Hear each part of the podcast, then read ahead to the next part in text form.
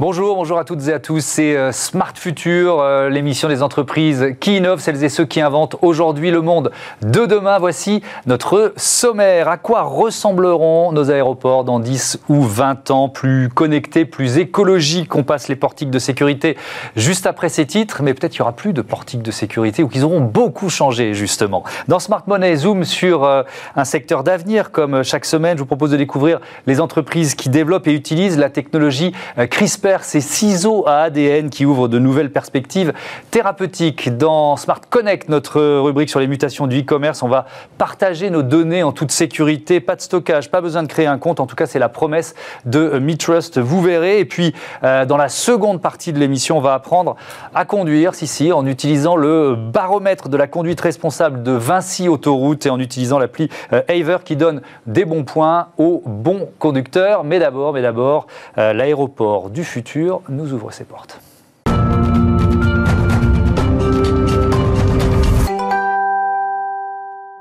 C'était il y a 20 ans, le 11 septembre 2001 nous faisait entrer dans une nouvelle ère, celle de la guerre contre le terrorisme islamique, une nouvelle ère également synonyme de nouvelles règles de sécurité pour monter dans un avion. Le secteur s'est adapté comme il s'adapte aujourd'hui euh, aux conséquences de la pandémie ou aux exigences environnementales. Mais à quoi ressembleront nos aéroports dans 10 ou 20 ans? Vont-ils radicalement changer de physionomie? On en parle tout de suite avec mes invités. Edward O'Crite, bonjour. Bonjour. Bienvenue, vous êtes le directeur général exécutif du groupe euh, ADP. Euh, Sergio Colella, bonjour. Président de CITA Europe et Laurent Pellegrin, bienvenue à vous aussi. Vice-président de France euh, je ne vais pas vous demander de présenter ADP, mais peut-être en, un mot, euh, euh, CITA Europe, Sergio Colella, c'est quoi? Alors, CITA, c'est une entreprise mondiale qui permet au euh, transport aérien d'avoir les services nécessaires à son fonctionnement. Mhm. Mondial parce qu'on est présent dans 200 pays, on opère au travers de 1000 aéroports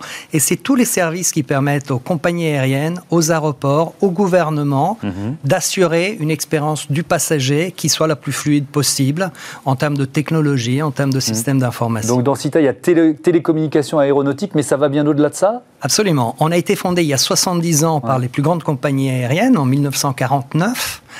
À l'époque, il y avait 50 millions de passagers dans le monde. Mmh. En 2019, il y en avait 4 milliards. Et depuis, on a grandi avec le secteur aérien. On fait des télécommunications, on fait des systèmes d'information, mmh. on fait des kiosques qui permettent de traiter automatiquement euh, euh, l'expérience du voyageur. Et donc, c'est l'ensemble des solutions qui permettent au transport aérien de mmh. fonctionner correctement. Avec évidemment beaucoup d'innovations. Idemia, Idemia, on est dans la reconnaissance faciale, c'est ça? Alors on est plutôt dans la biométrie, dont la reconnaissance faciale fait, mmh. partie. L'ADN, alors IDEMIA, c'est 14 000 personnes, c'est une société française, mmh. donc qui, est présente dans 180 pays. Mais l'ADN, à la base, hein, c'était il y a 40 ans, un peu plus de 40 ans, c'était pour euh, garantir euh, les élections en Afrique avec l'empreinte digitale. Puis ensuite, ça a été euh, l'équipement du FBI sur toute la problématique de biométrie, euh, Interpol, etc. Puis quasiment euh, les, pays, les, polices du monde. Donc avec l'ADN des empreintes. Puis on arrive aujourd'hui à la reconnaissance faciale.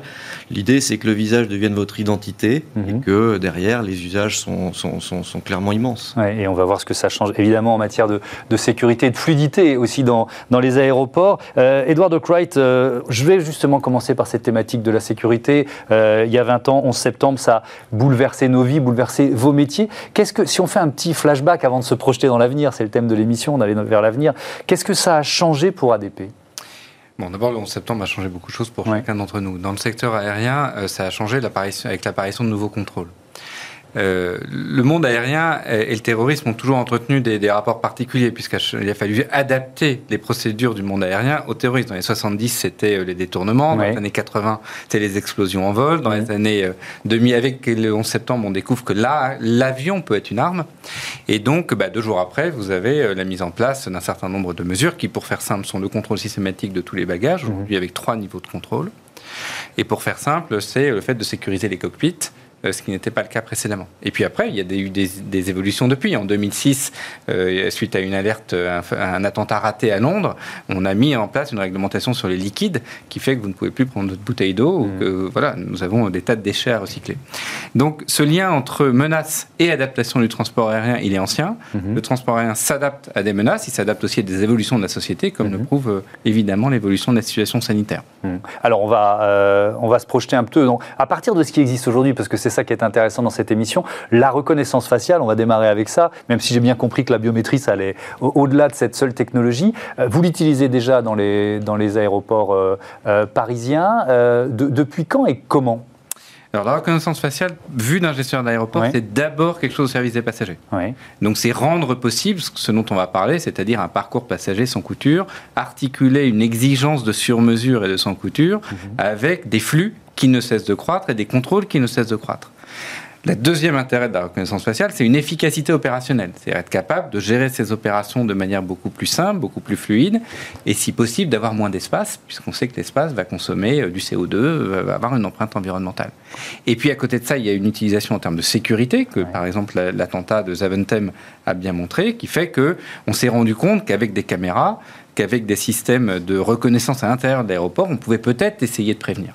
Ces deux usages euh, sont à séparer. C'est-à-dire que euh, si on commence à mêler les deux, on introduit chez le passager ou chez le citoyen une idée ou un soupçon qui est inapproprié. Donc nous, dans les aéroports, on utilise la biométrie, la reconnaissance faciale pour euh, ce service à rendre aux passagers. Oui, mais ça vous permet aussi de, mettre une brique sécuritaire supplémentaire. Ça le rend possible, là où euh, le cadre juridique, là où les autorités le souhaitent, mhm. euh, là où les citoyens l'acceptent. c'est pas ce que nous faisons dans les aéroports parisiens. Dans les aéroports parisiens, si vous, euh, tout d'un coup, vous utilisez la reconnaissance faciale pour euh, euh, des exemples qu'on va, qu'on va évoquer, mhm. vous le faites dans un cadre qui vous garantit que ces données sont anonymisées, qu'elles ne sont pas conservées euh, et que donc elles sont extrêmement compatibles avec mhm. euh, les droits et les libertés publiques, en tout cas la conception mhm. que nos sociétés s'en font. Alors comment, euh, je, démarre souvent mes débats par cette question, je vais vous la poser à, tous les trois, et on ne va pas aller en 2040 parce que c'est peut-être un peu loin, mais si on est dans 10 ans, qu'est-ce qui pour vous va peut-être radicalement changer dans, dans un aéroport? Sergio Colella alors, si on prend le point de vue du client final, le client final, c'est le passager. C'est moi. C'est vous. L'aéroport, dans 10 ans, il doit vous simplifier la vie. Mhm. Il doit faire en sorte que quand vous voyagez, vous laissez le stress à la maison, malgré le nombre croissant de contrôles, de vérifications qui sont nécessaires pour rendre le voyage sécure de tous les mhm. points de vue. Ça, c'est la promesse. C'est quoi les outils pour euh, tenir la promesse? Alors, la technologie est prête, les outils sont prêts mhm. pour de vraiment respecter cette promesse. D'abord la biométrie. La biométrie, c'est la garantie de faire en sorte qu'en fait, votre carte d'embarquement, c'est votre visage. Votre passeport, c'est votre visage. C'est les techniques de mobilité. Hein, c'est le fait que votre smartphone devienne la télécommande de votre voyage. Donc vous savez euh, vous avez toutes les informations nécessaires à votre voyage. Quand il y a un changement, vous êtes prévenu. Mhm. Vous avez dans votre smartphone toutes les informations qui sont nécessaires pour être reconnu. Vous avez votre passe sanitaire, vous avez votre passeport. Et ensuite, ce sont les technologies d'intelligence artificielle, les technologies de computer vision, donc de vision euh, au travers, au travers d'outils informatiques qui permettent de réguler euh, un nombre croissant de passagers, de permettre de faire en sorte que le voyage soit le plus fluide possible. Mhm. Enfin, et c'est très important en Europe, c'est un aéroport vertueux du point de vue euh, de des émissions de CO2. Évidemment, l'enjeu écologique est majeur. Peu beaucoup. Mhm. Alors, même question. Comment vous imaginez-vous, euh, fort de ce que vous développez, de, des technologies qui existent déjà ou de celles sur lesquelles vous travaillez, de, de, de nouveau, de peut-être surprenant? Alors, en, tout cas, ce qui est certain, c'est qu'on doit être à l'optimum de deux choses. C'est la sécurité en tant que telle et euh, l'expérience passager mmh. également. Il n'y a plus besoin de venir deux heures avant à l'aéroport, c'est de passer en dix minutes euh, les contrôles avec, avec son visage. Donc en fait, c'est un monde où la technologie a disparu euh, de la contrainte, mais où elle est partout pour faciliter le voyage et faciliter l'exploitation aussi de l'aéroport, parce que les deux sont liés. Mmh. Je, je prends un exemple, plus on fluidifie, plus on défend aussi euh, le, euh, le, modèle économique de l'aéroport. Enfin, tout ça est, lié, mais doit se traduire par le fait. Alors, je vais donner un exemple. Au fond, on fait des lois ou des règlements pour 3% des gens qui fraudent de manière générale. Mmh. Mais on embête 97, 100% et voire on fait que déplacer le problème pour les trois qui restent. Ben, il faut renverser les choses. Ça veut dire que les 97% de gens qui se sont enrôlés avec leur téléphone, qui arrivent et qui passent, qui passent à l'aéroport et qui basculent dans le, dans le, parcours biométrique pour aller jusqu'à l'embarquement, eh bien, ils ne voient plus, ils ne soient plus gênés. Mmh. Il faut que l'expérience soit fluide, simple, moins stressante, on n'a pas besoin de sortir ses papiers, etc. Donc facile. Ouais, cette idée de fluidité, elle revient euh, souvent. Euh, euh, Edouard de quoi on aurait pu commencer par là. C'est quoi? J'ai parlé de portiques de sécurité en, démarrant l'émission dans mes titres, mais peut-être qu'ils vont disparaître. C'est quoi? Ce sera une sorte de grand couloir d'accès. À quoi ça peut ressembler? Bah, Physiquement, je pense que ce qui est important, c'est que le, guichet, la file d'attente, l'arrêt disparaissent. Dans un aéroport, vous ne disparaîtrez pas disparaître la distance physique. Vous aurez à aller d'un point A à un point B. Nos aînés, pour ceux qui connaissent l'architecture aéroportuaire. Paul Andreu, par exemple, le grand architecte des aéroports parisiens, avait théorisé le fait qu'il fallait être très près entre euh, le moment où on rentre dans l'aéroport et le moment où on rentre dans l'avion. On voit qu'aujourd'hui, c'est très loin cette vision-là. Bien sûr, on, nous affiche même, on, nous affiche même, les temps de, les temps. de déplacement. On a cette chance de se déplacer très peu. Dans d'autres aéroports qui sont nos concurrents, on se déplace beaucoup plus. Ce temps incompressible du déplacement, il peut être mis à la disposition justement de la technologie mhm. pour faire tout ce que mes collègues viennent d'expliquer. Et donc faire en sorte que sans vous arrêter, euh, eh bien finalement on vous a reconnu, vous vous êtes enrôlé, vous vous êtes... Vous êtes enrôlé, ça veut dire, parce que là, moi je ne le comprends pas de la même façon que vous. Ça veut dire que je me suis préenregistré, j'ai rentré un certain nombre de données euh, euh, via mon smartphone ou, ou, ou via l'ordinateur tout simplement, c'est ça, dans les jours qui précèdent? D'une manière générale, l'essentiel c'est d'avoir fait avant. Plus vous en avez fait avant, mieux vous vous porterez pendant. On le voit d'ailleurs en ce moment avec les, procédures sanitaires. Plus vous les faites au départ, mieux ça se passe. Plus vous les faites chez vous, encore mieux ça se passe. Mhm. Donc, sans relais, ou, d'une manière générale, vous avez expliqué, vous avez désigné le fait, euh, vous avez exprimé le fait que vous allez venir à l'aéroport. Vous, Thomas Hugues, vous allez venir à l'aéroport tel jour pour prendre tel vol. La compagnie le sait, mais pas forcément l'aéroport. La compagnie le sait, mais pas forcément l'État qui a besoin de savoir si vous avez le droit de voyager par exemple.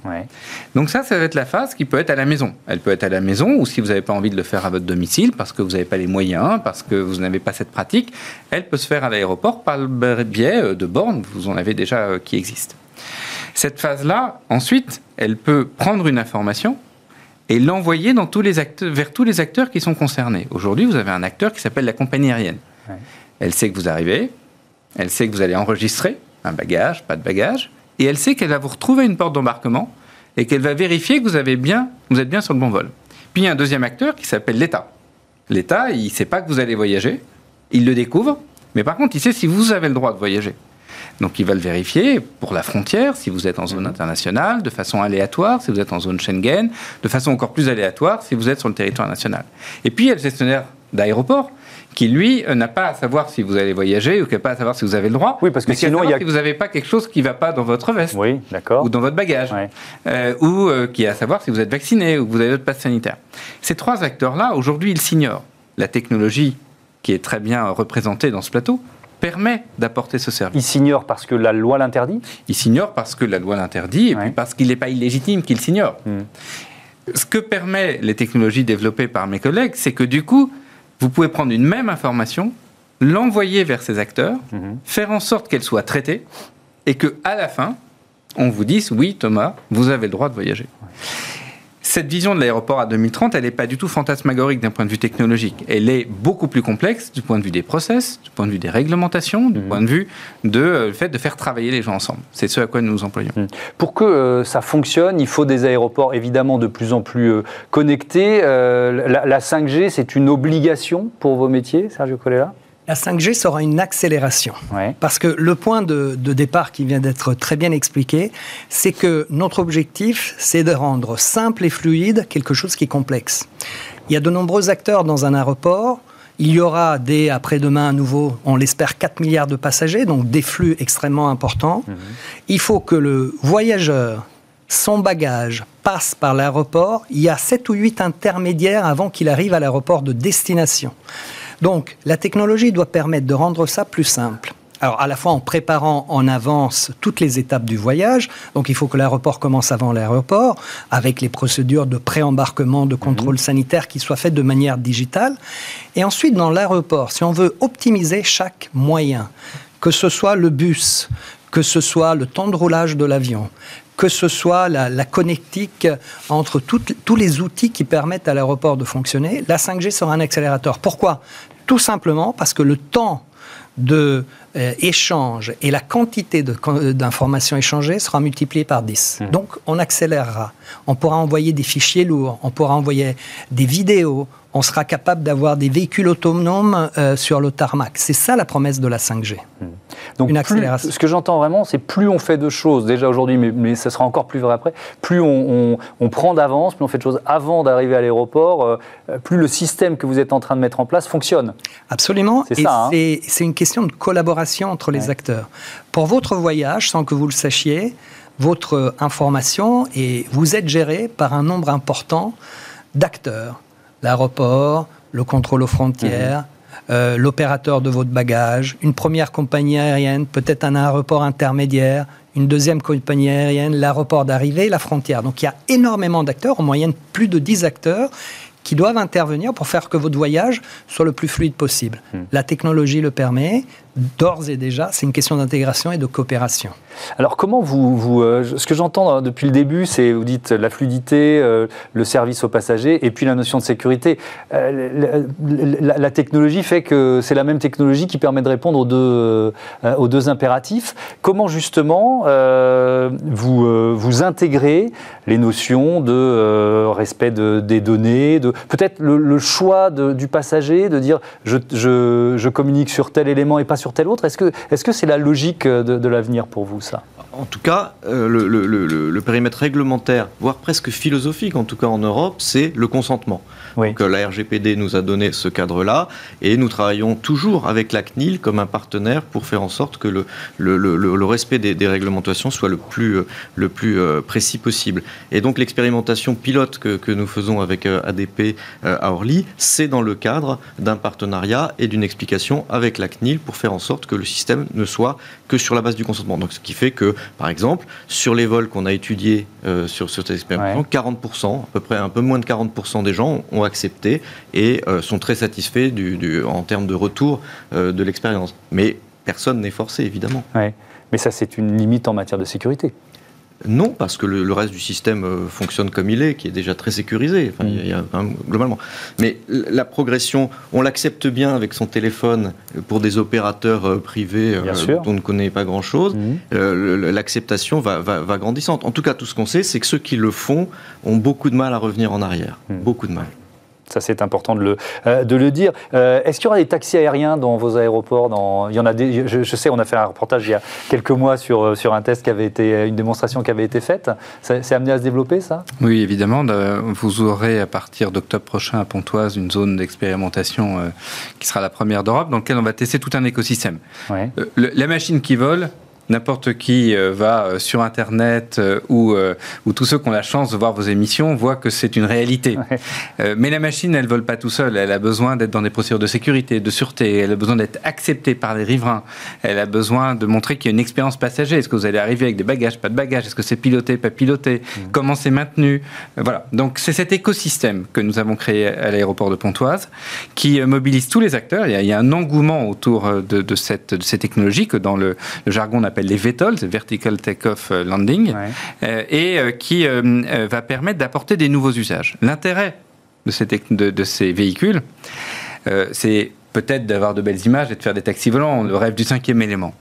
Euh, c'est pas vraiment ça. C'est de montrer qu'il y a des nouveaux usages de l'aérien dans le monde de demain et que ces nouveaux usages, ils arrivent en 2024. C'est la technologie, c'est la logistique du dernier kilomètre sur de la très haute valeur ajoutée, c'est euh, du transport sanitaire modifié, c'est une nouvelle manière de relier euh, l'urbaine, euh, enfin de toutes les mobilités urbaines avec les mobilités aériennes et de créer des nouvelles connexions. Et de le faire dans une aviation qui est décarbonée et qui est sans nuisance. Mmh. Et c'est ça que nous testons. Voilà. Le, vol en tant que tel, c'est bien. Euh, l'usage dans une vie quotidienne en 2024, c'est encore mieux. C'est ce qu'on montrera au jeu avec un plus des milliers de passagers, j'espère, qui seront Alors sur quel type de navette Parce que ça, ça va être ça, ça va être entre, entre deux lieux donnés, c'est ça? Alors on part d'un point, nous la conviction qu'on a... On ne pourra pas commander son, taxi aérien n'importe où dans Paris, évidemment. on, est, on est dans un partenariat avec la RATP, donc euh, ADP et la RATP, le soutien notamment de la région Île-de-France. La conviction qu'on a, elle est très simple. On part d'un point A, on arrive à un point B. Mm. Le point A, il est aéronautique, le point B, il est aéronautique, et entre-temps, vous avez pris une route aéronautique. Donc vous avez le même degré de confiance que celui de l'aviation commerciale. Sinon, ça risque de tomber et c'est pas l'objectif. Mmh. La deuxième conviction, c'est que vous avez un écosystème. Voilà, il n'y a pas euh, les avionneurs d'un côté, etc. La troisième conviction, c'est qu'il faut montrer les usages et il faut que ça soit accepté. Euh, et la meilleure manière de le faire, c'est de le tester à l'échelle. Paris sera la capitale mondiale qui accepte, qui euh, verra arriver ces nouveaux types de mobilité grâce au jeu. En tout cas, si nous tenons la feuille de route euh, sur laquelle nous sommes aujourd'hui en ligne, et donc je vous donne rendez-vous en octobre à Pontoise. Mmh. Je voudrais qu'on parle d'écologie pour, euh, pour terminer, parce que c'est évidemment une dimension euh, très importante des, des, aéroports de, de, demain. Sergio Colella, vous l'avez évoqué tout à l'heure, en quoi les, les, les outils numériques, je vais généraliser, sont un levier de frugalité en matière environnementale, en matière écologique dans un aéroport? Alors je vais prendre un exemple bien précis. Nous avons racheté, en tant que CITA, Société Mondiale, mmh. une très belle start-up française qui s'appelle Safety Line, euh, qui, euh, qui, produit un software sur la base de big data mmh. qui permet d'optimiser les phases de décollage et d'atterrissage de chaque avion en fonction du comportement individuel de chaque avion. Hein, parce qu'un Airbus 320 a un comportement un peu différent d'un autre Airbus 320, hmm. avec des phases et, des calculs d'économie qui peuvent aller jusqu'à 10% d'économie de kérosène sur le vol. L'autre élément, c'est tout le temps de roulage, parce qu'un avion est fait pour voler, il n'est pas fait pour rouler sur le tarmac. Quand on optimise ça, on, est capable de réduire la consommation grâce au big data hmm. de kérosène et donc de CO2 de l'ordre de 10%. Ça veut dire sur un Paris-Nice où on peut compter allez, 3 tonnes de kérosène, des économies entre 100 et 200 kilos de kérosène par voyage. Effectivement, c'est marquant. Euh, ils seront forcément euh, à propulsion hydrogène. Allez, je, vais 2040 là, je vais plus loin. Bon, d'abord, c'est final, on est heureux parce que c'est nous qui les avons accompagnés, on est heureux de leur vendu à CITA. euh, et ils étaient, expérimentés, ils étaient expérimentés à Paris. Ben, c'est une bonne opération, ça permet de passer à l'échelle. Bon. Oui, c'est bien ça l'objectif. Donc c'était une bonne euh, opération. Sur l'hydrogène, 2040, l'hydrogène sera vraisemblablement, c'est le pari industriel que fait la France mhm. et que donc nous, nous suivons, présent dans les aéroports parisiens. Ça veut dire que l'hydrogène en 2040, c'est 25 à 30% des besoins d'énergie de l'aéroport Charles de Gaulle. Ça modifie complètement le transport aérien. Ça le modifie dans son quotidien des temps de, la sécurité, des temps de rotation, etc. Ça le modifie dans son rapport au territoire, ça met à la disposition de tous ceux qui nous entourent une énergie euh, propre et ça modifie ces éléments de compétitivité puisque l'hydrogène, en gros, c'est fonction du coût de votre électricité. Si vous avez un pays à électricité compétitive, vous aurez un aéroport compétitif. Est-ce que ça modifie aussi le, le look de, des avions, est-ce qu'il va falloir qu'il change un oui. peu Oui, puisque l'hydrogène pour voler a besoin d'être liquéfié, donc ça ne marche pas très très bien avec la forme des avions d'aujourd'hui, donc vous aurez des, petits, euh, des petites modifications. Un peu plus ventru peut-être Un petit peu plus ventru, oui. Euh, voilà. Mais, l'avantage de l'hydrogène, c'est que c'est une technologie qu'on connaît assez bien pour la faire venir on a plus de mal à la faire voler. Et donc aujourd'hui, il y a euh, un enjeu industriel majeur, mais ça va changer considérablement la physionomie. Euh, peut-être un autre point au-delà de l'avion. L'aéroport peut être aussi euh, faire partie de l'économie de, CO2. 30% des émissions de CO2 sont dans l'aéroport quand on arrive à l'aéroport, lorsque euh, on est, en, comme je disais, en temps de roulage pour les avions, mais aussi toutes les, les bus, les véhicules qui sont dans l'aéroport. Donc ça aussi, c'est un élément d'optimisation et de décarbonisation important. Euh, allez, une minute pour terminer, parce que je vous ai un peu moins donné la parole depuis un moment. Est-ce qu'il y a une innovation euh, qui est dans vos tiroirs là, euh, qui peut, qui peut voilà, nous intéresser, nous, nous, surprendre en, matière de biométrie? Le, le simple fait déjà de prendre son téléphone et d'avoir son billet d'avion et son visage qui matchent, qui vont dans le QR code de, la compagnie aérienne, c'est déjà pas mal. Alors c'est pas une innovation, là déjà, mais qui n'est pas encore déployée partout. Ça, ça changera quand même pas mal la, vie des gens.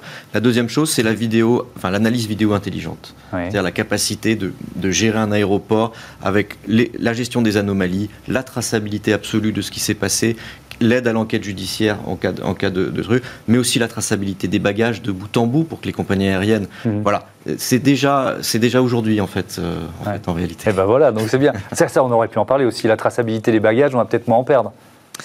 On espère, bien sûr, hein, bien sûr. C'est un de vos défis. C'est un de nos défis. Euh, le bagage en tant que tel, il est de plus en plus identifié grâce à la RFID, donc ça c'est assez basique. La principale source de dysfonctionnement sur les, bagages, c'est ce qu'on appelle les tri-bagages, sa maintenance, donc c'est un, sont des engins très fragiles. Et effectivement, euh, parfois il y a des petites difficultés, donc on travaille avec les compagnies à les résoudre. L'été s'est plutôt bien passé. On a eu un mauvais été il y a deux ans et cet été s'est plutôt bien passé. Bon, merci beaucoup. Merci à, tous les deux d'être venus euh, présenter l'aéroport du futur qui va retrouver son niveau de passagers en 2020. 25. Ah oui, 25, vous dites. À Paris. Plutôt dans le reste du monde, puisque nous sommes présents dans 26 euh, pays, dont Delhi. Il ne faut jamais l'oublier. ADP, c'est Aéroport de Paris, mais c'est international. Merci beaucoup. On passe euh, à Smart Money tout de suite et les ciseaux à ADN CRISPR. Retrouvez Smart Money au cœur de Smart Future avec eToro, leader mondial des plateformes de trading social.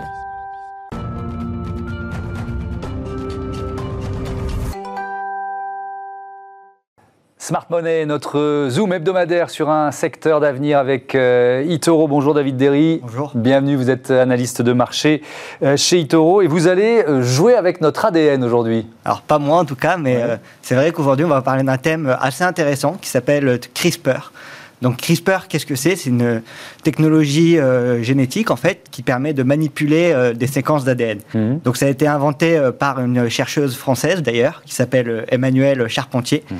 Et aujourd'hui c'est une technologie qui permet, pour schématiser vulgairement, de découper l'ADN et euh, de après guérir justement certaines maladies. Oui, alors supprimer, remplacer ou ajouter euh, précisément une séquence d'ADN. Effectivement, on emploie souvent l'image de ciseaux à, ADN. Quelles avancées euh, thérapeutiques justement? Bah, Aujourd'hui, la, technologie CRISPR, les espoirs sont en fait qu'elle peut guérir beaucoup de maladies. Alors le premier, ce serait le cancer. on peut aussi penser au, sida mhm. ou à des maladies de type génétique ou même de maladies de type cardiaque. Donc même si ça peut paraître utopique. Euh, la technologie CRISPR aujourd'hui, c'est euh, justement euh, la promesse d'arrêter les cancers, d'arrêter... Ça ouvre en tout cas un espoir et, des, pistes en, la matière. Alors on va parler de plus business maintenant. C'est quoi la taille du marché CRISPR? Alors aujourd'hui, la taille de marché CRISPR en 2021, c'est un peu plus de 2 milliards, c'est 2,1 milliards environ. Mais c'est une technologie qui devrait continuer de croître justement à un taux de croissance d'environ 21,7% euh, par an pour atteindre justement en 2028 une taille de 7,4 milliards de, dollars. Donc mhm. euh, c'est aujourd'hui quand même un marché assez important.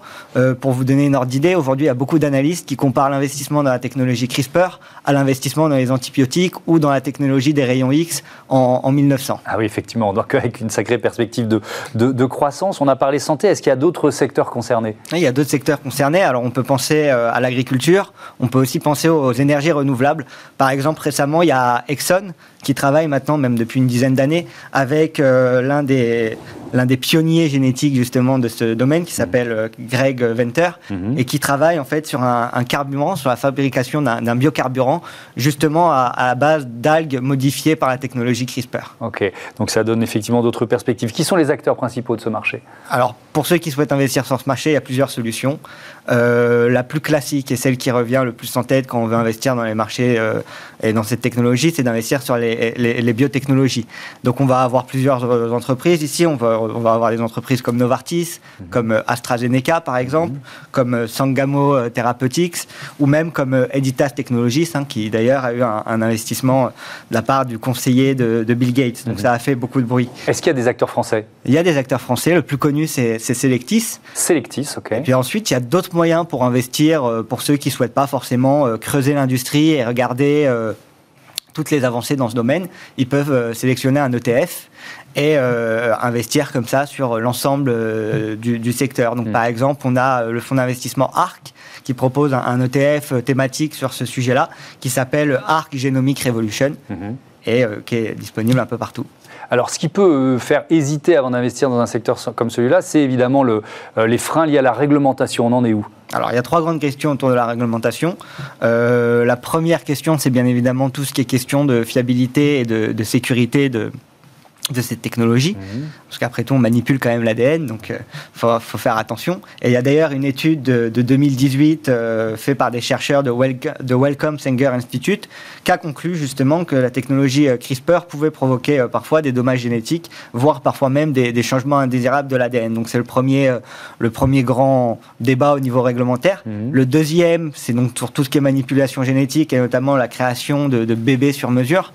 Hein, aujourd'hui, en, manipulant les gènes, on, disait que ça pouvait enlever certaines maladies, mais malheureusement, on peut faire d'autres choses. Et il y a d'ailleurs un, chercheur chinois qui a essayé de créer euh, des bébés euh, éprouvettes, donc euh, mm. des bébés génétiquement modifiés. Donc la Chine a durci sa réglementation autour de cette technologie et d'autres pays pourraient suivre. D'ailleurs, même la, la co-inventrice de, la technologie CRISPR avait prévenu, euh, Jennifer Doudna, avait prévenu justement des risques et disait qu'il fallait avoir une réglementation importante à ce niveau-là. Il y a bagarre autour des brevets aussi? Et il y a bagarre autour des brevets, c'est le troisième grand thème autour de la réglementation. Donc toutes les entreprises qu'on évoquait avant, euh, Editas Biotechnologie, euh, AstraZeneca, etc., sont justement en train de tous de déposer des brevets et ça peut être parfois conflictuel hmm. entre eux. Un mot de conclusion rapide, on peut parler d'une révolution?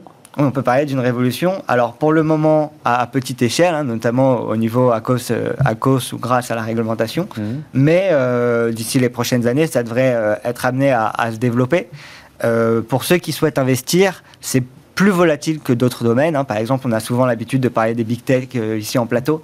Euh, c'est un peu plus volatile les, les, biotech. Donc, le plus simple pour ceux qui, souhaiteraient justement mhm. aujourd'hui euh, investir sur CRISPR et les, potentiels de cette technologie, ça pourrait consister justement à investir dans un ETF, comme on l'a comme on l'a mentionné précédemment, et après juste suivre comme ça l'évolution du, du, marché. Merci beaucoup, merci David, David Derry, analyse de marché chez Itoro. On passe à Smart Connect tout de suite euh, les mutations du e-commerce, le partage de données au programme. Retrouvez Smart Connect au cœur de Smart Future en partenariat avec Cdiscount.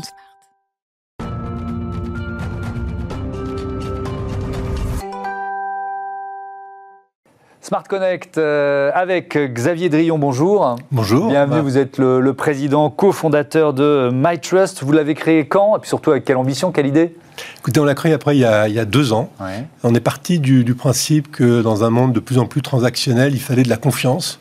Euh, essentiellement, euh, dans les, avec la digitalisation de l'ensemble de notre économie, on a, on a besoin de confiance dans les échanges. Et qui dit confiance dit échange de données sécurisées. Et donc, le principe de MyTrust, c'est de permettre nous permettre à tous d'échanger de façon simple et sécurisée nos données personnelles. Alors vous dites pas de stockage de données, pas besoin de créer un compte. Comment ça marche? Ah, bah, Comment ça marche? En fait, on permet, euh, on a un intermédiaire de confiance qui permet aux utilisateurs d'aller chercher leurs données auprès de sources qui sont euh, fiables par construction et qui ont déjà leurs données. Mmh. Pensez euh, à votre banque, à votre opérateur télécom, aux impôts, qui ont beaucoup de données sur vous. Et en fait, nous, on intervient pour permettre d'aller chercher ces informations sous votre contrôle, avec votre consentement. C'est ce que j'allais vous demander. Et de mettre à disposition, absolument. On est très très RGPD, qui est vraiment l'ADN dans l'ADN de la société. Hmm. On peut prendre un, cas d'école, un exemple avec euh, l'un de vos clients, c'est mesvoisins.fr. Oui. Euh, qu'est-ce que vous faites avec eux? Quelle valeur ajoutée vous leur apportez? Ah, c'est un client très sympathique. Euh, c'est un site de voisinage. Et alors, en fait, Thomas, imaginez que quelqu'un veut vous rendre un service dans votre voisinage. Mhm. Vous avez quand même envie de vous assurer que c'est quelqu'un qui est bien dans votre voisinage. Et donc, on va venir vérifier son nom et son adresse pour qu'il soit membre euh, de la plateforme. Et on va donc leur proposer de vérifier ces informations en allant chercher un référent qui les connaît déjà. À nouveau, votre opérateur télécom, mhm. votre banque, euh, les impôts, EDF. Euh, en quelques clics, de façon simple et sécurisée, ces données vont être apportées et que ces données vont être apportées à la plateforme Mes Voisins mhm. pour s'assurer que vous êtes bien Thomas Hugues. Ok, donc ça veut dire qu'en m'inscrivant sur la plateforme, je vais accepter de partager comme ça et de faire vérifier une partie de mes données. Hein. On, est, on, est, bien d'accord. C'est ça le principe de Tout se passe avec votre consentement et c'est mhm. totalement transparent. Vous voyez tout ce qui se passe. Mhm. Le mot confiance, c'est le mot majeur. Quoi. C'est l'entreprise, elle repose. le My Trust. Voilà, l'entreprise repose sur ce mot. Mais qu'est-ce qui vous euh, permet de, tenir la promesse, vous voyez, de, de, dire que vous êtes un intermédiaire de, confiance? Bah, En fait. Euh, la promesse, elle vient du fait que les informations, elles sont déjà stockées par des entreprises qui, mhm. pour la plupart, sont régulées par les États et qui donc ont l'obligation de vérifier ces informations. Lorsque vous ouvrez un compte bancaire, vous devez vous identifier, donner vos documents d'identité, un justificatif de domicile, etc. Donc ces informations qui sont stockées dans la banque et qui vous appartiennent, nous, on vient juste permettre de les mettre à disposition de plateformes qui en ont besoin à nouveau sous votre strict contrôle. Qui sont vos clients aujourd'hui euh, pour, euh, voir la variété un peu alors, on, a, alors, on a des clients en France, en Allemagne et aux Pays-Bas récemment. Mhm. On est en gros dans cinq secteurs d'activité. Vous avez cité l'économie collaborative, les sites de, voisinage. On est également dans les services financiers, mhm. ouverture de comptes bancaires, euh, de crédit à la consommation. On est sur des plateformes de jeux en ligne qui, à nouveau, ont besoin de vérifier un certain nombre d'informations. Mhm. On est également euh, dans le secteur de l'onboarding de salariés. Hein. Lorsque vous recrutez des salariés, il y a un certain nombre euh, d'informations à fournir. Et alors, euh, à notre époque, à tous les deux, quand on a commencé à travailler, il fallait aller voir le responsable des ressources humaines et on arrivait avec son petit dossier, tous ses papiers. Mm.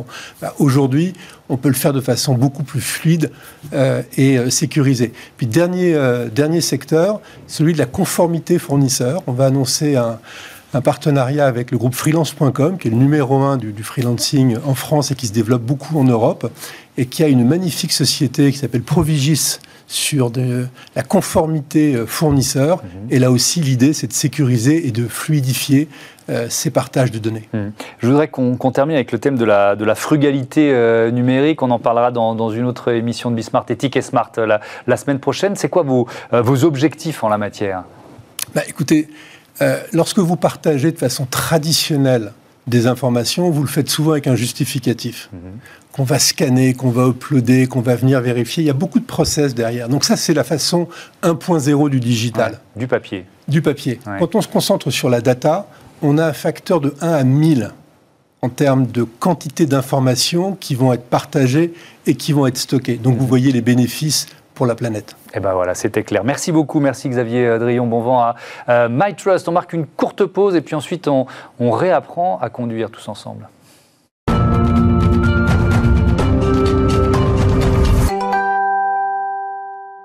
La seconde partie de ce Smart Future, consacrée comme chaque semaine aux entreprises qui innovent pour rendre la ville plus intelligente, plus connectée, c'est la Smart City qui nous ouvre ses portes. Tout à l'heure, euh, on va découvrir le premier baromètre des villes marchables. Marchable, il vient d'être publié à la veille des assises nationales de la marche en ville. 7 Français sur 10 se plaignent des empiètements sur les espaces réservés aux piétons, mais d'abord euh, des automobilistes, euh, des motards, des trottinettes qui adoptent une conduite plus responsable, ça doit être possible, non? C'est tout de suite. Réinventons la mobilité de demain dans Smart City avec SEAT. Comment adopter un comportement de conduite plus responsable? Saurons-nous mieux partager la ville dans 10 ou 20 euh, ans? On l'espère. C'est le débat en tout cas de ce Smart City avec Bernadette Moreau. Bonjour. Bonjour. Bienvenue. Vous êtes euh, délégué général de la fondation Vinci Autoroute. À vos côtés, Christophe Meunier-Jacob. Bonjour. Bonjour Thomas. Le fondateur et président euh, d'Aver. vous prononcez comme ça d'ailleurs? C'est ça. Aver, tout simplement. tiens, on va vous présenter l'une et l'autre et puis les, les institutions, les entreprises que vous représentez la Fondation Vinci Autoroute. Quelles sont vos actions principalement La Fondation Vinci Autoroute, c'est une fondation d'entreprise qui a été créée par les sociétés d'autoroute de Vinci en France et qui a pour euh, vocation de faire évoluer les comportements sur la route des conducteurs. Euh, elle a trois champs d'action. Le premier, c'est de financer des recherches et des enquêtes pour mieux connaître les comportements et les conduites à risque des conducteurs. Le deuxième, c'est avec tous ces enseignements, de les partager avec le plus grand nombre pour mener des actions de sensibilisation et d'information. Et puis le troisième champ d'action, c'est qu'on ne travaille pas tout seul, on travaille aussi avec d'autres acteurs de la sécurité routière, au niveau local ou au niveau euh, national, pour amplifier euh, nos messages. Mmh. Est-ce que c'est forcément de l'ordre de la psychologie ou de la sociologie finalement les, les thématiques euh, autour de la conduite plus responsable ou est-ce qu'il y a aussi une notion d'infrastructure? Alors, on travaille à la Fondation Vinci Autoroute, on travaille essentiellement sur les questions de comportement parce qu'on sait que quand il y a un accident, il y a euh, une très très large euh, proportion qui relève du comportement. Et donc, malgré le fait d'avoir des infrastructures très sûres, ce qui compte énormément, hein, l'autoroute c'est cinq fois plus sûr que la route. Mm. Donc on voit bien que l'infrastructure prend une place importante. Il n'en reste pas moins que le conducteur doit euh, avoir une conduite responsable pour éviter l'accident. C'est intéressant, on y reviendra plus tard, parce qu'on essaye toujours dans cette émission de se projeter à, à 10 ou 20 ans. Donc, euh, est-ce que justement les, infrastructures sont en train ou devront s'adapter à la psychologie et à l'évolution du comportement des conducteurs? Ce sera peut-être une question que je vous mhm. poserai euh, euh, tout à l'heure. Christophe Megier-Jacob, Ever, c'est une application mobile gratuite. Vous proposez quoi? Alors, exact, c'est l'application mobile qui récompense justement les bons comportements des conducteurs. Voilà, donc c'est une application qui est tout à fait téléchargeable gratuitement par mhm. tout le monde, par tout conducteur que ce soit en France ou en Europe. vous proposez quel type de challenge? Et qui propose justement des challenges de conduite, donc qui permet de récompenser les meilleurs, les meilleurs conducteurs sur une période donnée, mhm. sur une marque de voiture donnée, sur un réseau donné, dans une région ou au sein d'une même entreprise. Mhm. Donc en fait, on a déployé effectivement toute une série de compétitions virtuelles. Euh, on a intégré en fait le gaming dans la voiture, naturellement toujours en restant concentré sur la route, parce mhm. qu'il ne s'agit pas de détourner l'attention du conducteur, mais entre chaque euh, trajet, le conducteur va pouvoir se comparer et donc se mesurer à l'ensemble de la communauté mhm. et euh, pouvoir avoir la, joie de, recevoir un vrai cadeau offert par nos partenaires. Oui, c'est ça. Et le modèle économique, ce sont les partenaires qui, euh, qui financent, ce sont pas les, puisque la Exactement. C'est ça, tout bien compris. Alors, ce baromètre de la conduite responsable, c'est pour ça que j'ai voulu que vous soyez euh, avec nous euh, aujourd'hui, Bernadette Moreau. quelques chiffres, tiens, qui, mm. qui, moi, m'ont marqué. 79% des conducteurs français reconnaissent ne pas toujours respecter les règles du code de la route. Je vais être très honnête avec vous. Si on m'avait posé la question, je serais dans les 79%. 16% des conducteurs français admettent ne plus être la même personne lorsqu'ils sont au volant Là, j'y serais pas, je crois. 65% reconnaissent qu'il leur arrive d'injurier les autres conducteurs. La question, c'est souvent ou pas souvent, pour savoir si je suis dans, le, dans les 66. 88% ont déjà eu peur du comportement agressif des autres conducteurs. Et ça, évidemment, ça m'est arrivé à moi aussi. Pardon de, de, donner un, petit côté égotique, mais, mais c'est une façon de dire qu'on ne pointe pas du doigt ceux qui, euh, ceux qui disent je ne respecte pas forcément toujours le, le, code de la route. C'est le 11e baromètre que vous publiez, je, je, crois.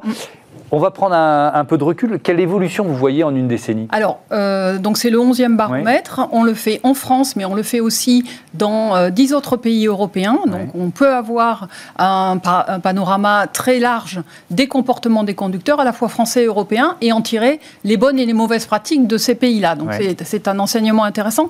Si je reste sur la France, mais c'est valable aussi pour, euh, pour l'étranger, on constate il y, y, a des tendances. La tendance, c'est notamment les incivilités qui ont beaucoup monté, mais qui l'année dernière se sont un peu stabilisées, tout en restant très très hautes, vous y faisiez allusion.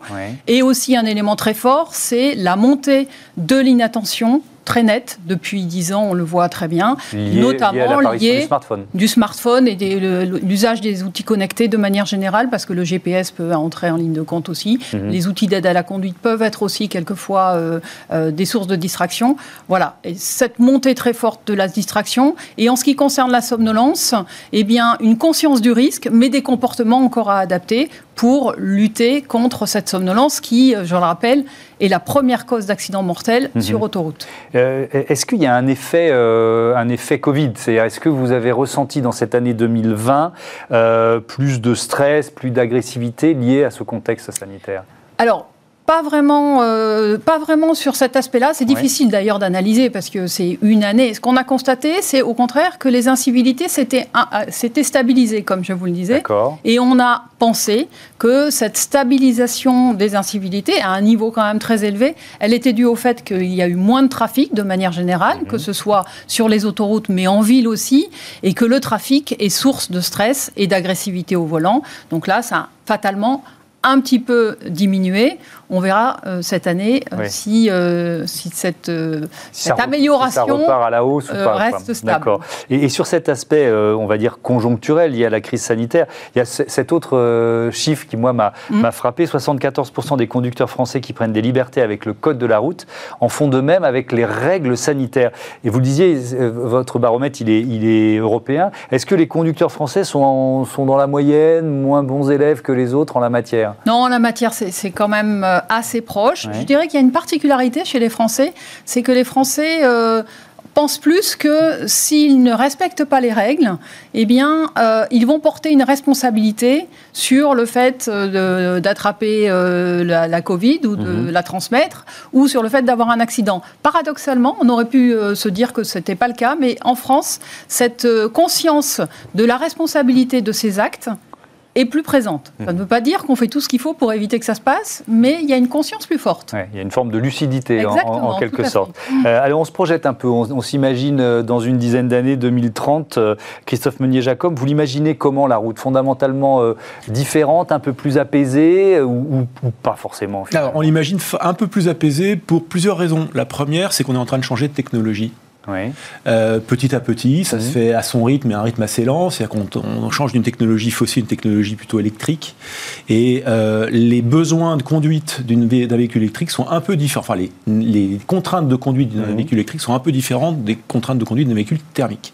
Il va falloir qu'on accompagne beaucoup plus les conducteurs en véhicule électrique. Pourquoi faire? Pour justement prolonger la durée de vie de la batterie. il faut apprendre à conduire une voiture électrique. exactement. Et pour ça, ben, il faut euh, arrêter d'appuyer trop fort sur n'importe quelle pédale, d'ailleurs, que ce soit l'accélérateur ou le frein, pour pouvoir bénéficier de l'inertie de la voiture, de l'entraînement naturel du poids de la voiture, pour pouvoir prolonger cette durée de vie de batterie. Donc ça, ça va devenir quelque chose d'important pour beaucoup de gens qui, on le voit pas trop dans les zones urbaines ou périurbaines, parce que la voiture est, naturellement un peu laissée de côté par les pouvoirs publics. En tout cas, on privilégie d'autres moyens de mhm. transport. En revanche, dans près de, de, 80% du territoire français, il n'y a que la voiture qui est disponible pour se déplacer. Ça, on l'oublie un peu trop souvent dans nos villes. Et ça concerne plus de 50% de la population qu'elles soient françaises ou européennes. Et donc ces gens-là, il va falloir qu'on les accompagne aussi sur ces nouveaux usages de véhicules électriques avec des outils, avec des solutions qui va, qui va pouvoir leur permettre de réduire leur budget également et de prolonger leur durée de vie de voiture et également, naturellement, d'augmenter leur sécurité active. Vous, vous avez prévu justement des, euh, des challenges, des outils pour, euh, pour euh, récompenser les meilleurs conducteurs de voitures électriques? Absolument. On a même lancé un challenge spécial véhicule électrique qu'on délivre en fait sur la communauté de nos utilisateurs. On a plus de 40 000 utilisateurs aujourd'hui en France. Et donc, et, donc oui, on récompense effectivement ces conducteurs-là de manière un peu différente. Mmh. parce qu'ils font un peu plus d'efforts aussi. Euh. Mais en fait, à, vous écouter, je pense que c'est le, euh, ça, va venir assez, assez rapidement peut-être, ou en tout cas assez naturellement. C'est-à-dire que quand on, on va devenir euh, un nouveau conducteur de voiture électrique et qu'on va se rendre compte que euh, je, fais deux fois plus le plein ou je suis obligé de trouver une recharge, etc., parce que je, passe mon temps à accélérer, assez vite on va changer son comportement. Alors l'usage, l'usage créera le, nouveau comportement. Ce C'est probable pour une partie de la population, mais je ne sais pas si vous avez déjà testé une voiture électrique. c'est pas si facile. Il y, y a des sensations. Il y a des sensations de conduite. Et pour beaucoup de gens de ma génération mmh. ou d'une génération euh, un petit peu plus âgée, c'est assez sympa de tester l'accélération. Voilà. Et donc, euh, bon, on travaille avec des, grands équipementiers, notamment pneumaticiens, qui équipent notamment des véhicules Tesla et qui euh, vivent très bien sur ce genre d'équipement puisque les, pneus sont très très vite usés à cause mmh. de ces accélérations naturellement rapides. Quoi. Donc il va falloir qu'on les accompagne ou qu'on accompagne une grande partie de la population sur ces usages-là. Et effectivement, euh, c'est un challenge. Donc il faut leur donner en fait plus de plaisir à gagner des cadeaux parce qu'ils conduisent bien que de plaisir entre guillemets de sensation de conduite parce que mhm. naturellement ils vont, être, ils vont avoir tendance à accélérer un peu, un peu fort. Est-ce que l'autre changement majeur quand même, et j'imagine que vous vous y euh, préparez euh, chez, chez Vinci Autoroute, c'est la voiture autonome et, donc, euh, on peut considérer que la voiture autonome, euh, elle aura un comportement qui, euh, qui sera beaucoup plus apaisé que, que, le conducteur humain. Tout à fait. Tout à fait. Bien sûr, Vinci Autoroute travaille beaucoup sur ces aspects-là. ce qui est clair, c'est que tant qu'on n'a pas une voiture autonome à 100%, mhm. ça c'est plus le discours de la Fondation Vinci Autoroute, donc le comportement du conducteur que je porte ici, eh bien, il faut être vigilant, toujours, toujours autant, euh, sur sa conduite. C'est-à-dire que les outils d'aide à la conduite qui sont actuellement en place et qui, effectivement, vont devenir de plus en plus euh, efficaces, de plus en plus importants, euh, tant qu'on ne peut pas faire confiance à 100% à la voiture, aux équipements, il faut garder un regard à la route, il faut donner la priorité à la route. Et donc on est dans une période de transition qui peut euh, générer des risques supplémentaires parce que euh, justement les conducteurs peuvent avoir tendance à se désengager de leur conduite parce qu'il y a des outils d'aide à la conduite. Mmh. Et euh, là, ça devient dangereux parce qu'ils n'auront pas le temps de réaction qu'ils pourraient avoir s'ils sont à 100% sur leur Bien sûr. Et, en revanche, quand, bien sûr, on sera à 100% en voiture autonome, au stade le plus élevé des voitures autonomes, là, la conduite sera bien sûr très différente. Hmm. Mais, euh, Parmi les recherches que, que vous menez, est-ce que vous travaillez sur la cohabitation? Humain-robot. C'est-à-dire que cette période un peu intermédiaire où il y aura peut-être euh, de plus en plus de véhicules autonomes, mais encore des, des, voitures, euh, on va dire d'aujourd'hui, classiques, non conduites par des humains. Et, là, l'interaction n'est pas si simple. Exactement, parce qu'on aura à la fois des véhicules qui seront euh, très très bien équipés, mmh. qui eux pourront identifier un certain nombre de situations de la route, et puis des humains qui auront une capacité de réaction peut-être plus forte, mais en même temps qui n'auront pas autant de capteurs, si je puis dire. Et, une capacité de réaction plus surprenante pour le robot aussi. Exactement. C'est ça qui est compliqué. Donc c'est effectivement des sujets sur lesquels on travaille. Les sociétés d'autoroutes euh, et Vinci Autoroute en, en premier lieu travaillent sur ces sujets, mais c'est vrai qu'à la Fondation Vinci Autoroute, nous travaillons avec des chercheurs, en particulier un laboratoire de Strasbourg qui travaille beaucoup sur ces, sur euh, ces sujets, pour voir comment va se passer euh, ce passage de, transition, en fait, qui sera très important. Hmm. Je, vous disais tout à l'heure la, question de euh, l'autoroute en 2030 ou 2040, si on se hmm, projette hmm. même encore un peu plus loin. Est-ce que vous pensez qu'elle va qu'elle changera, c'est-à-dire, mais même concrètement dans ses infrastructures, dans son. Euh, je sais que c'est pas exactement euh, votre domaine, mais je ne suis pas la spécialiste. Je sais, je sais, je sais, mais, mais quand en, sondant comme ça les comportements, est-ce que vous, vous imaginez que ça puisse impacter les infrastructures à terme? Oui, oui, bien sûr. On le voit déjà avec les bornes, les bornes électriques, par exemple, qui arrivent sur les, sur les, stations. On le constate dès maintenant. Il y a un certain nombre d'équipements qu'on retrouve sur les routes et sur les autoroutes mmh. euh, qui, qui ont beaucoup évolué et qui évoluent au fur et à mesure, que ce soit pour l'information routière que ce soit pour euh, l'équipement et la sécurité sur la route. Mhm. Il y, a énormément de choses qui, bougent et qui sont en train d'évoluer de, façon très très importante. Oui, oui.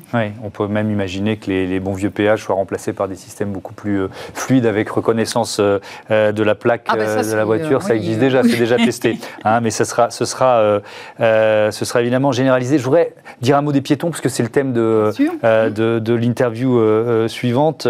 les piétons sur autoroute sont souvent les salariés de Vinci oui, Autoroute. Bien sûr, euh, comment ils sont, comment leur présence est perçue par les autres, euh, par les autres automobilistes Alors ça, c'est un sujet qui nous tient particulièrement à cœur à la Fondation Vinci Autoroute parce que c'est la raison pour laquelle la fondation a été créée. On a été créé parce que les années qui ont précédé la création, on a trois collaborateurs de Vinci Autoroute qui se sont fait percuter sur les voies alors qu'ils étaient en train de travailler mhm. par des conducteurs endormis. Euh, et c'est la raison pour laquelle on travaille énormément sur la question du risque de somnolence. Et donc, euh, eh bien, les intervenants sur autoroute, ils sont à la merci de conducteurs qui euh, ne respectent pas la règle du corridor de sécurité. C'est une nouvelle règle depuis 2018. Qui n'est pas forcément connue de tout le monde. 28% des Français ne la connaissent pas. Ne la connaissent pas du tout et 79%, c'est-à-dire près, euh, près, de 8 sur 10, ne l'appliquent pas systématiquement. Mmh. Elle est très simple, hein. il suffit de se décaler quand on voit un fourgon à l'arrêt et de se mettre sur la voie de gauche pour éviter euh, de le percuter. Et mmh. tout ça, c'est possible si on est 100% à sa conduite, concentré sur sa conduite, mmh. c'est-à-dire qu'on n'est pas en épisode de somnolence et on ne fait pas autre chose que conduire. Eh ben justement, on va parler du statut du piéton dans nos villes. Merci beaucoup, merci à, à tous les deux d'avoir participé à ce débat. On passe à Smart Move tout de suite.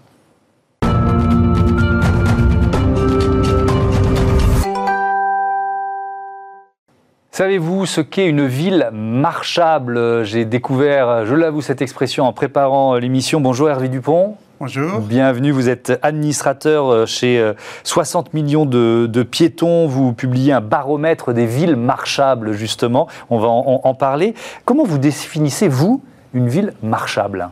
Ben, En fait, c'est un, un néologisme c'est une ville où le piéton est en sécurité et a plaisir à, marcher, tout simplement. Mhm. Euh, c'est aussi simple que ça, mais c'est pas gagné. Oui, il y, a du boulot, on va, on va le voir. Le collectif euh, Place aux piétons, en partenariat avec l'ADEME notamment, il y a plusieurs partenaires, vient de publier donc ce baromètre des villes euh, marchables. Peut-être d'abord, il faut, il faut expliquer comment il a été réalisé, combien de personnes ont été sondées pour, pour dire quoi? Alors d'abord, ce n'est pas un sondage au sens classique du terme, ce sont des gens qui se sont connectés donc il, sur un questionnaire. Et ça fait à peu près 60 000 personnes, France entière. Il devait d'abord dire de quelle ville il parlait, et puis répondre à un certain nombre de questions. Et ce qui nous permet et puis quelques questions sur eux-mêmes également, ce qui nous permet d'avoir une idée globalement des, préoccupations des, piétons et des marcheurs selon les catégories, parce qu'il y a beaucoup de catégories mhm. différentes. Euh, j'en reviendrai, je reviendrai là-dessus si vous le voulez. Et puis ensuite par, par ville pour que euh, ça permette aussi localement mhm. à améliorer le, euh, le, confort et la sécurité des avec piétons. un classement des régions et des villes qui va de A à G, c'est ça? Oui, alors le classement, c'est important mais ça n'est pas tout. Ce qu'il mhm. faut voir, c'est les différents indicateurs. Euh, parce que les classements sont assez d'ailleurs différents selon, par exemple, les, les, gens de la Fédération de la randonnée pédestre, qui font mhm. partie du collectif. Ben, ils vont en ville pour le plaisir de marcher. Euh, nous, à 60 millions de piétons, euh, nous représentons les piétons du quotidien, tous les piétons, mhm. qui souvent ont plus de mal, qui ne sont pas forcément d'ailleurs des gens habiles à la marche, mais qui ont besoin de marcher. Voilà, donc c'est pour ça qu'il faut regarder un, peu plus les, les détails dans les villes mhm. euh, pour euh, pour euh, mieux comprendre exactement ce que nous apprend ce, baromètre. Oui, on a, on a vu quelques villes classées avec une note de A en Ille-et-Vilaine, en Gironde, Gradignan en Gironde, note G, entre autres pour Aubervilliers en, Seine-Saint-Denis. Qu'est-ce qui justifie une note G? C'est très défavorable, un avis très défavorable. Bah, d'abord, je voudrais dire que globalement, hein, les villes sont mal notées. Dans l'ensemble du baromètre, c'est assez euh, catastrophique. Enfin, catastrophique. On est plus, plutôt dans du, e, du, EFG, c'est ça? On est en dessous de 10 sur 20. Ouais, d'accord. Même quand vous êtes dans les A ou B. Ouais. A et B, vous êtes, à 11 ou 12 Ah oui, donc on, est mal noté. On est mal noté. Et ça, c'est un constat que fait tout le monde. C'est que dans l'aménagement des villes, dans les préoccupations même du ministère de l'écologie, euh, on tient compte des véhicules des vélos, des voitures, etc., mais pas du piéton. C'est très récent. On n'a d'ailleurs pas de statistiques fiables sur les piétons blessés sur les trottoirs, par exemple, hein.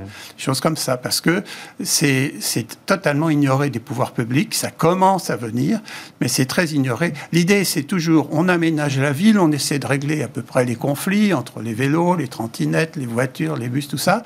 Mais le piéton, il se débrouillera toujours. Ben, c'est pas vrai. Les, assises nationales de la marche en ville se tiennent le, 17 septembre euh, à, Marseille. Euh, donc vous venez de faire le constat de ce retard français. Vous en attendez quoi de ces assises? Ben, On attend de ce baromètre et de ces assises une prise de conscience des pouvoirs publics. C'est la première fois qu'on fait ce baromètre. Euh, c'est la première fois qu'on parle enfin de la marche et du piéton dans les villes de façon un peu forte.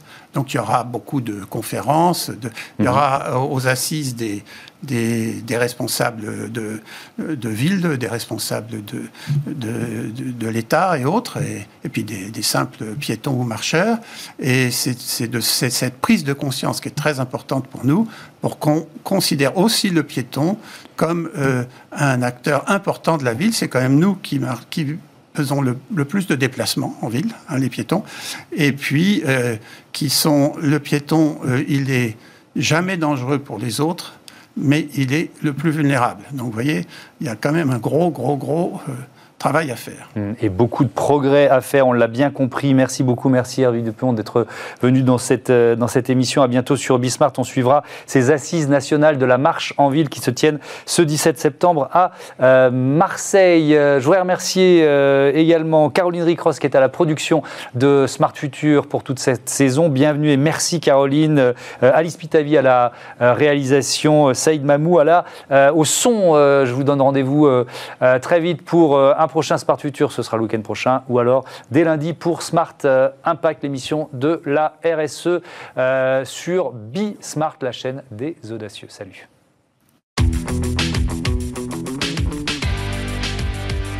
Ce programme vous a été présenté par SEAT.